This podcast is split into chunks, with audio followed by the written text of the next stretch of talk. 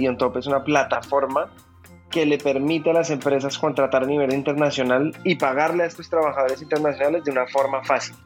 Fitpal fue una empresa que fundé hace cinco años y medio y lo que hacía y lo que hace, bueno, mutó. Como toda empresa muta, pero lo que comenzó haciendo era conectando a usuarios con gimnasios. Una aplicación que le permitía a las personas acceder a toda clase de gimnasios y estudios fitness por una sola membresía los desafíos más grandes que tengo como founder tienen que ver con la mente. He emprendido seis veces, cada vez es como recorrer un camino totalmente desconocido. Con que logre influenciar a una o dos personas que monten un emprendimiento de la talla de Rappi en los próximos años, me daré por bien servido porque esto tiene la, capacidad de generar muchísimo valor, muchísimo empleo, muchísimo movimiento económico un fundador se viste con una armadura para enfrentar nuevos miedos. Julián Torres, fundador de más de seis startups y hoy acompañado de la meditación, llega a este espacio para mostrar cuánto valor aporta el desafiarse a sí mismo para enfrentar nuevos horizontes.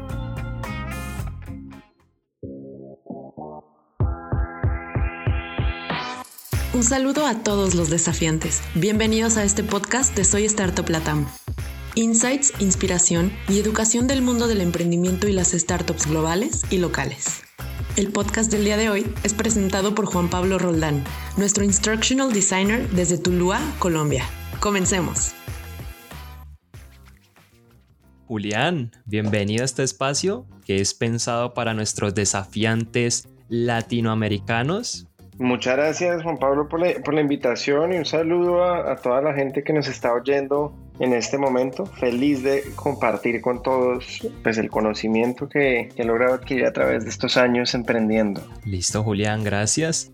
Y bueno, empecemos como hablando un poco acerca de lo que haces, de tu vida. Resulta que he estado leyendo un poco y me entero de que has fundado seis empresas, lo cual es bastante. Eres conferencista, escritor, músico, y también un aventurero, lo cual me sorprende bastante. Un administrador de empresas multidimensional que pasó de trabajar en una de las incubadoras de startup más importantes de la región como lo es Inculab eh, a crear Fitpal como un beneficio corporativo y personal de bienestar y unos años más tarde a accionar como co-founder de OnTop. Correcto. Suena, suena, suena muy impresionante, pero no, la verdad no, no, no me considero tan impresionante. Eh, me defino simplemente como alguien que le gusta crear y estar en movimiento, generando nuevas cosas, pero ojo, no dejándolas en ideas, sino llevándolas a cabo. Por eso también soy músico, produzco música, me gusta escribir, todo el tema de los libros, ahorita estoy trabajando en un segundo libro. Eh, y bueno, pues mi actividad principal, por supuesto, que es sacar adelante On Top, la compañía que fundamos con Santiago, mi socio, hace ya 11 meses, eh, pues que es la prioridad número uno, pero esto igual, no sé, siempre hay tiempo para todo. En los fines de semana, en, cuando otra gente prefiere estar descansando, durmiendo, me gusta seguir em, estando en movimiento, creando. No es que sea workaholic ni nada de eso, sino de verdad lo disfruto. Me parece un buen plan y creo que es el momento de la vida para agregar valor con mucha energía ya vendrán otros momentos para, hacer otras cosas y, descansar un poco más. Es por lo menos mi filosofía. Bastante interesante, pero, pero cuéntame entonces qué, qué es eso, además de disfrutarlo, que te motiva, o sea, qué es eso que, que te mueve día a día, que te dice tengo que hacerlo. Y cuéntame más un poco sobre, o sea, de dónde nace esta aventura del emprendimiento. Pues a mí realmente lo que me, lo que me mueve y me lleva a hacer las cosas, un propósito más allá de hacer dinero o de volverme famoso, sino quiero poder aportarle y dejar una marca en este mundo, dejar un aprendizaje, por lo menos si es inspirar a gente con que logre, con que logre influenciar a una o dos personas que monten un emprendimiento de la talla de Rappi en los próximos años, me daré por bien servido porque esto tiene la, capacidad de generar muchísimo valor, muchísimo empleo, muchísimo movimiento económico y al final pues se trata de poder aportar un poco a la, a la sociedad y que todo funcione un poco mejor y que progresemos como comunidad, ¿no? Y pues eso es lo que me hace levantar día a día. Aparte, pues sí, tengo una mente competitiva, me gusta retarme. Eh, ya hoy, en este momento, llevo, por ejemplo, 545 días seguidos meditando, que es algo que me fascina. Y lo hago no solo por la disciplina del asunto, sino que me, me siento orgulloso de haber mantenido esos días consecutivos. Entonces, esa es la razón detrás de, lo que hago. Ahorita lo que estoy haciendo es OnTop y OnTop es una plataforma que le permite a las empresas contratar a nivel internacional y pagarle a estos trabajadores internacionales de una forma fácil. Y aparte ofrecemos eh, soluciones financieras para esta nueva generación del trabajo que necesariamente no tiene las cuentas bancarias o acceso a créditos o eso. Estamos sacando una cuenta en dólares con una tarjeta en dólares y posteriormente acceso a microcréditos para toda esta nueva comunidad de freelancers, contractors, consultores, gente que trabaja de forma diferente que se denomina la fuerza laboral contingente. ¿De dónde nace realmente todo, todo este impulso mío a, a ser emprendedor? Me encantaría decirles, como he dicho en varias oportunidades, que era porque vendía gomitas o galletas en el colegio, pero la verdad no era mi caso yo en el colegio, en vez de vender gomitas o galletas, fundé un grupo que se llamaba Sonido Local, lo pueden buscar en Spotify, y ese era mi sueño. Yo quería volverme famoso con mi música y amaba componer canciones. De hecho, eso me llevó a estudiar música, que fue lo primero que yo estudié. Como les decía, me gusta crear. Y esa creatividad después descubrí que en vez de hacer canciones, podía enfocarlo en hacer empresas y en construir marcas. Es un proceso bastante parecido, aunque no lo crean, y tiene muchas, muchas similitudes. Todo proceso creativo es muy parecido. Sea escribir un libro, que también he tenido experiencia con eso, hacer una canción o crear una compañía, sorprendentemente son procesos muy parecidos y yo he descubierto que no necesariamente hay que tener muchísimo talento. Claro, el talento existe y hay gente que nace con eso, pero más importante aún es la cantidad de horas que uno le meta.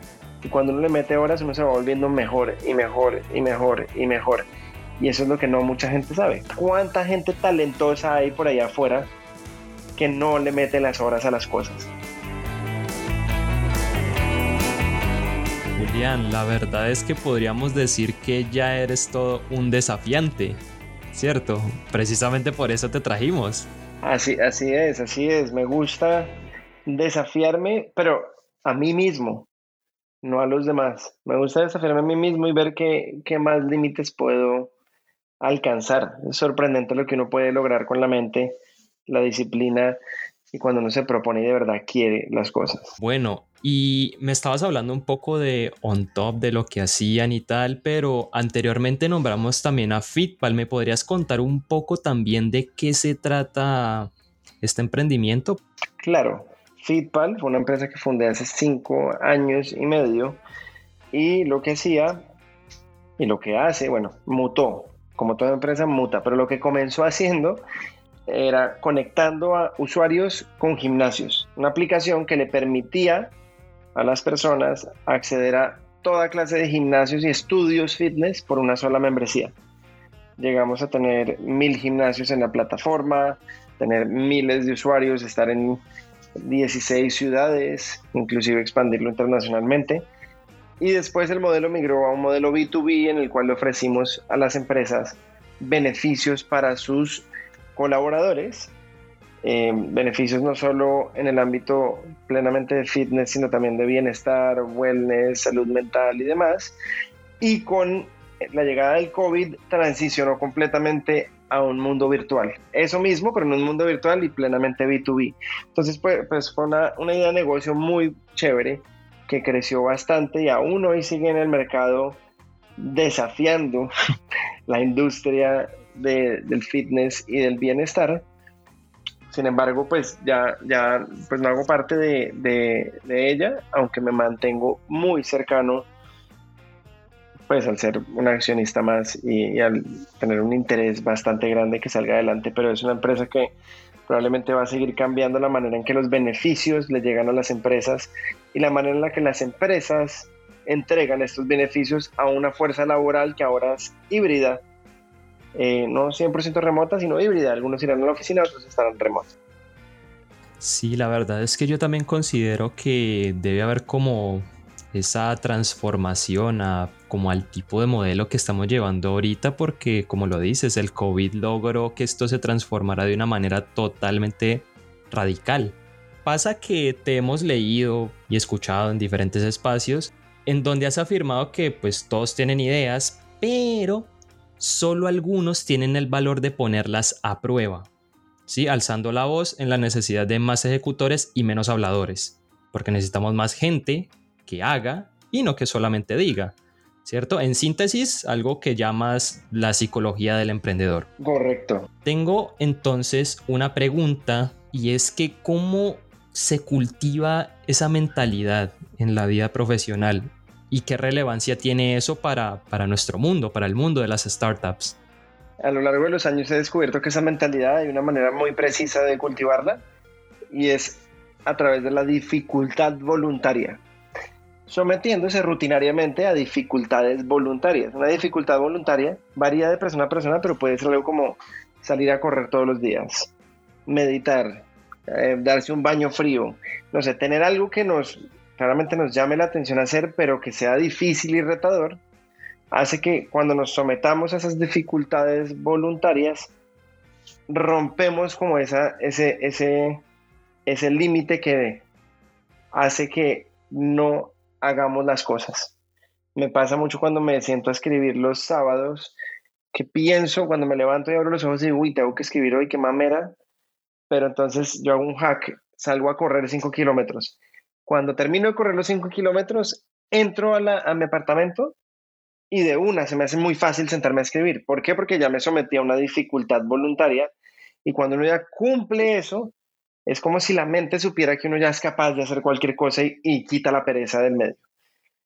Lo mismo pasa con las ideas. Hay gente que habla y habla y dice que ellos tienen la fórmula mágica y que tienen la solución a todo, pero que a la hora de ejecutar les da pereza o procrastinan o simplemente les da muchísimo miedo, lo postergan o simplemente no les gusta sentirse en un lugar incómodo realmente emprender y sacar las ideas adelante no, es ningún sueño ni ningún cuento de hadas.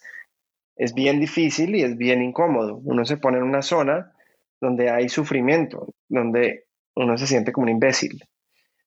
Y a, la gente hay cierto tipo de personas que no les gusta sentirse como un imbécil. Prefieren seguir sintiéndose como los más inteligentes del cuarto y seguir opinando, pero a la hora del té, nada. Por lo tanto, la fórmula mágica quieren ejecutar mejor sus negocios, ideas, no han podido pararse del sofá a lograr algo, practiquen hacer una dificultad voluntaria diaria. 10 push-ups si quieren, 15, empiecen por algo pequeño. No, Julián, la verdad es que eso está bastante interesante. Nunca me lo había propuesto como si fueran dificultades autoimpuestas. Eh, ¿Me repites, porfa, cómo los denominas? No sé si lo dije bien. Dificultad voluntaria. Dificultad voluntaria, exacto. La verdad es que puede que lo esté empezando a aplicar. Ahora que hemos estado hablando un poco sobre los desafíos personales que cada uno tiene, pasemos entonces a los desafíos que tienes así de manera recurrente como founder, por ejemplo. Los desafíos más grandes que tengo como founder tienen que ver con la mente. Esa es una de las cosas con las que lucho día a día. La ansiedad, la frustración. Ustedes me oirán ahí con todos estos títulos y logros y cosas, pero aún, aún así todos los días me levanto y soy inseguro, me da miedo, no sé si estoy haciendo lo que toca, me siento perdido. He emprendido seis veces, pero cada vez es como emprender una vez nueva digamos, cada vez es como recorrer un camino totalmente desconocido. Claro, uno ya sabe más o menos qué cosas hay que hacer, pero cada idea, cada industria, cada mercado tienen muchas interrogantes y no es fácil uno enfrentarse a sus propios demonios porque uno es el peor juez que uno puede encontrarse. Y tratar de no juzgarse y uno autodestrozarse es muy difícil. Tratar de salirse un poco de ahí es lo que lo lleva a uno a tener éxito. Quisiera como pedirte un consejo para los que serán founders por primera vez. O sea, ¿qué es eso que les dirías para que, hey, tranquilos, sé que es duro, pero... No hay tanto tiempo en la vida, uno cree que uno tiene tiempo. Y el peor error es si ustedes crean que tengan tiempo en este mundo. Yo no entiendo la gente que se levanta y dice, ah, estoy aburrido hoy, esto nada que se acaba. Uy, ¿cuánto más tiempo así? Si tan solo se dieran cuenta que somos menos de un pestañeo, un parpadeo de toda la historia de la humanidad. O sea, somos una cosa mínima. Si uno compara, no sé, de la historia del universo, 14 mil millones de años, díganme que es 80 años, que es 30 años. Entonces uno muchas veces no mira hacia afuera y no se da cuenta y no le pone magnitud a las cosas. Y si no, si a mí me dicen, no, es que no he emprendido porque me da miedo, me da yo no sé qué, eso, eso no es una, una excusa válida. Está en el mundo la gente que hace o la gente que no. No hay más. Entonces, y para empezar a hacer, solo hay una cosa, empezar a hacer.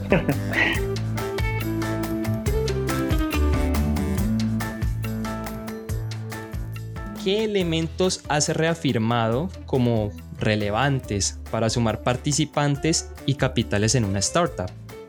Es simplemente aprovechar las herramientas que tenemos hoy en día y comenzar a meterse en el ecosistema.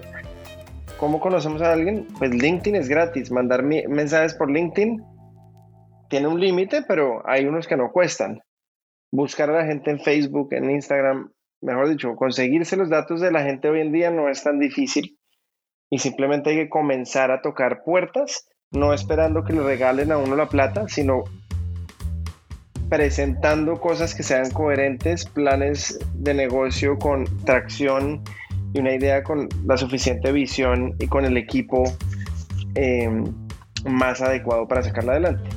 El error que la gente tiene al abordar el tema de capital de riesgo es que lo ven como algo, de algo muy lejano. Y creen que es como si un fondo le estuviera haciendo un favor a uno. Sáquense eso de la cabeza, el fondo no le está haciendo el favor a nadie.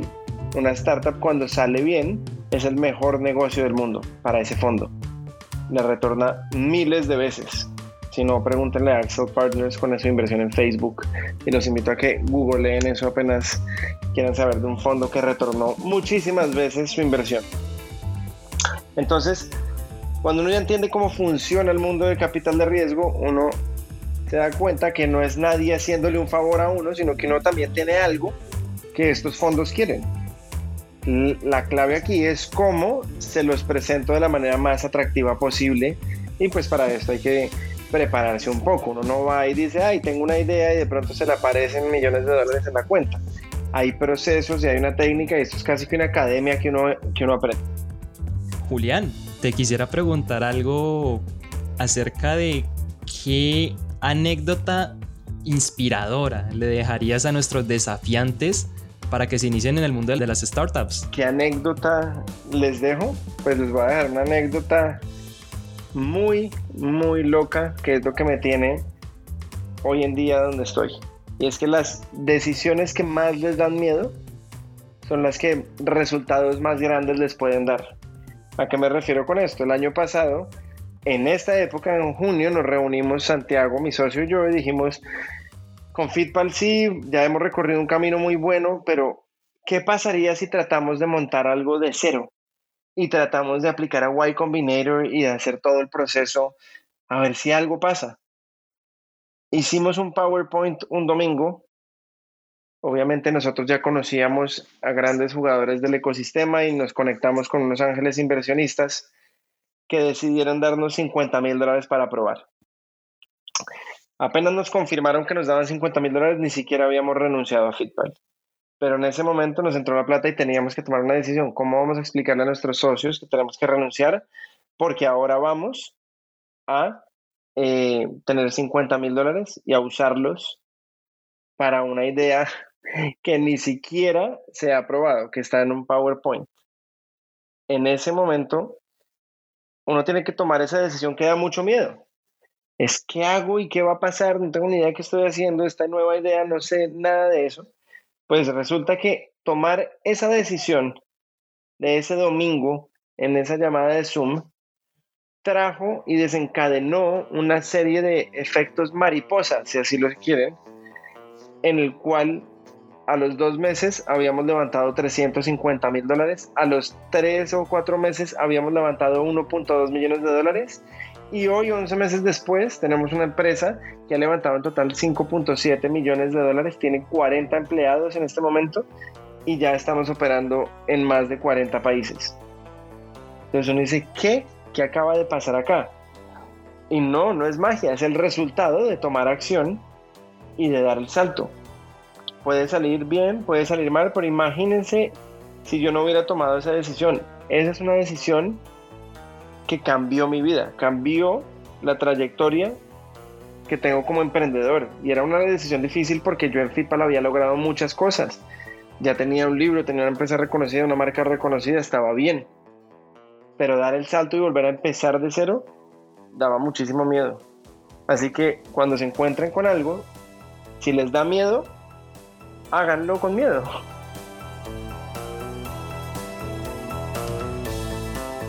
Eso, eso está bastante poderoso, la verdad, porque fíjate cómo, o sea, si lo pensamos de alguna manera, es como un simple sí o un no te puede cambiar toda la trayectoria de tu vida. Si en ese momento hubieras dicho que no, mm, bueno, la verdad es que no sabrían dónde estarías, pero imagínate, dijiste sí, lo hacemos. Y se te empezó a abrir un camino impresionante en el cual me imagino que has aprendido muchísimo, en el cual te has formado, la experiencia ha sido súper enriquecedora, precisamente por eso, por un simple sí. Un simple sí, correcto. Hay pequeñas cosas que le cambian la vida a uno y uno no se da cuenta. Toca estar pendiente de esas oportunidades y muchos dirán, ay, qué suertudo. Pero no, la suerte es cuando la preparación se une con la oportunidad. Y las oportunidades le van pasando a uno por enfrente y uno decide cuáles toma. Y si uno toma las oportunidades y está preparado, los resultados grandiosos se pueden dar y eso es lo que se llama suerte. Bueno, Julián, resulta que nosotros tenemos un pequeño espacio en el cual nuestros desafiantes que quieren conocer un poco más de ustedes nos preguntan cosas. Y resulta que por acá tengo una pregunta hecha por Laura Preciado, estudiante de economía desde la ciudad de Bogotá. Te pregunta, ¿Cómo fue tu experiencia en los negocios en el extranjero? Además, ¿podrías contarnos algo de los founders de China? Buenísimo.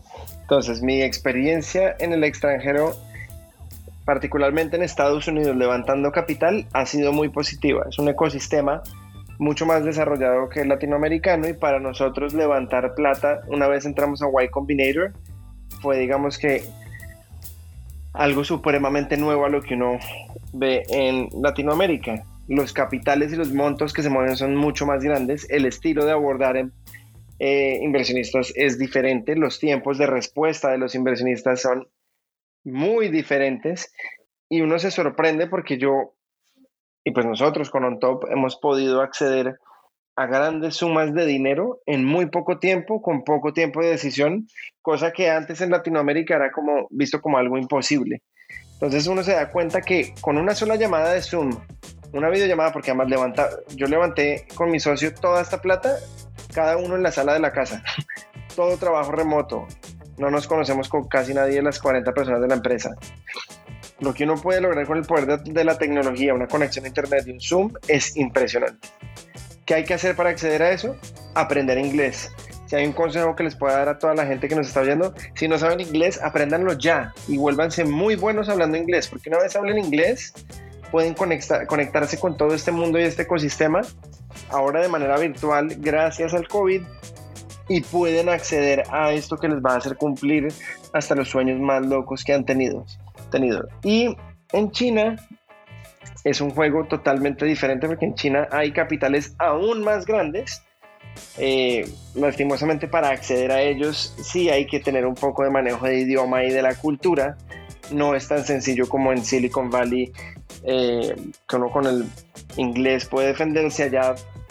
todavía la penetración del inglés es bastante baja y hay que aprender mandarín y conocer a la gente que le, lo presente a uno la gente indicada. Entonces, China y Asia es un lugar increíble, son mercados enormes, pero desafortunadamente muy lejanos todavía para nosotros. Yo les aconsejaría aprendan inglés y vayan a Estados Unidos. Vale, Julián, muchas gracias. Laura, espero que te haya servido esta respuesta y a todos los estudiantes que nos están escuchando, ojalá les enriquezca muchísimo la experiencia de Julián. Y para finalizar, tengo una pregunta especial para ti, Julián, y es, ¿cómo podemos distinguir entre una idea disruptiva que generará buenos resultados en el futuro o una mera fantasía que implica perder el tiempo y recursos? No se puede, no se puede, simplemente al principio todas las ideas parecen estúpidas hasta que no lo son. Hay una cuenta que yo sigo muy chévere en Twitter que no me acuerdo cómo es que se llama, pero publican siempre eh, screenshots de noticias que sacaron en la antigüedad hablando sobre tendencias que ocurrirían en el futuro de manera completamente errada. Entonces dicen, no sé, titulares de noticia que dicen, el Internet, la burbuja más grande que hay, solo podría conectar a 100.000 personas. Los celulares nunca llegarán a todo el mundo porque son muy costosos. Eh, volar es algo imposible. Ese estilo de cosas. Entonces uno se da cuenta que en un momento dado hay gente que va a decir que las cosas son imposibles, que no se pueden, y de pronto la historia les da la vuelta. Incluso los ejecutivos más altos de Motorola, en algún momento, en el 71 o algo así, no recuerdo la fecha bien, dijeron que ellos no creían que el celular fuera a ser tan eh, importante en la vida de la gente. Imagínense eso, que no iba a llegar a ser tan, tan tan importante y tan escalable, una tecnología tan escalable porque era muy costosa y porque simplemente era muy grande el aparato.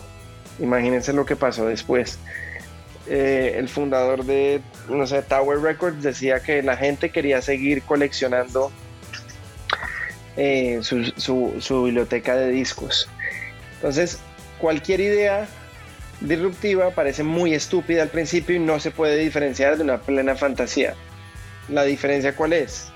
Que hay un cierto tipo de loco que sigue persiguiendo la fantasía y que se obsesiona y no para. O me van a decir que Elon Musk no es un loco, pero ya casi que nos está convenciendo de que vamos a llegar a Marte, a vivir allá. Y eso por ahora es imposible.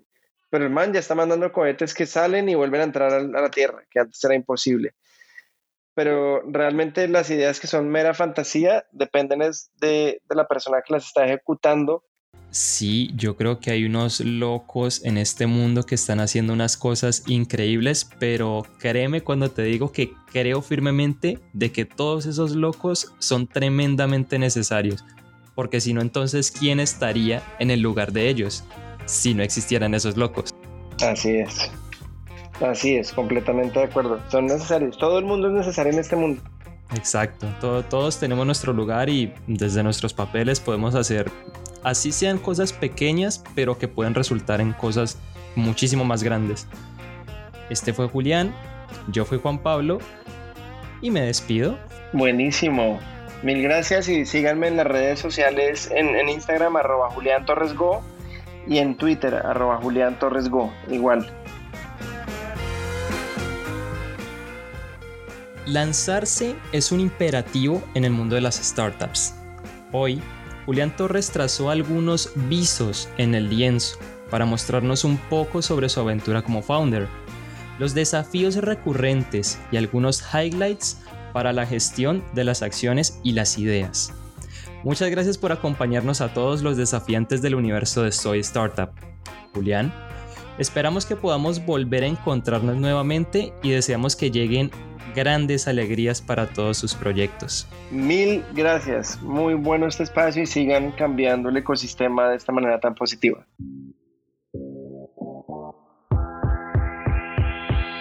Gracias por escuchar nuestro podcast. Recuerden que fue traído y hecho con amor por Soy Startup Latam. Nuestra misión es impactar la vida de un millón de emprendedores en Latinoamérica. Reacciona, comenta, comparte y síguenos en LinkedIn, Instagram y YouTube. Esperen un episodio nuevo todos los lunes.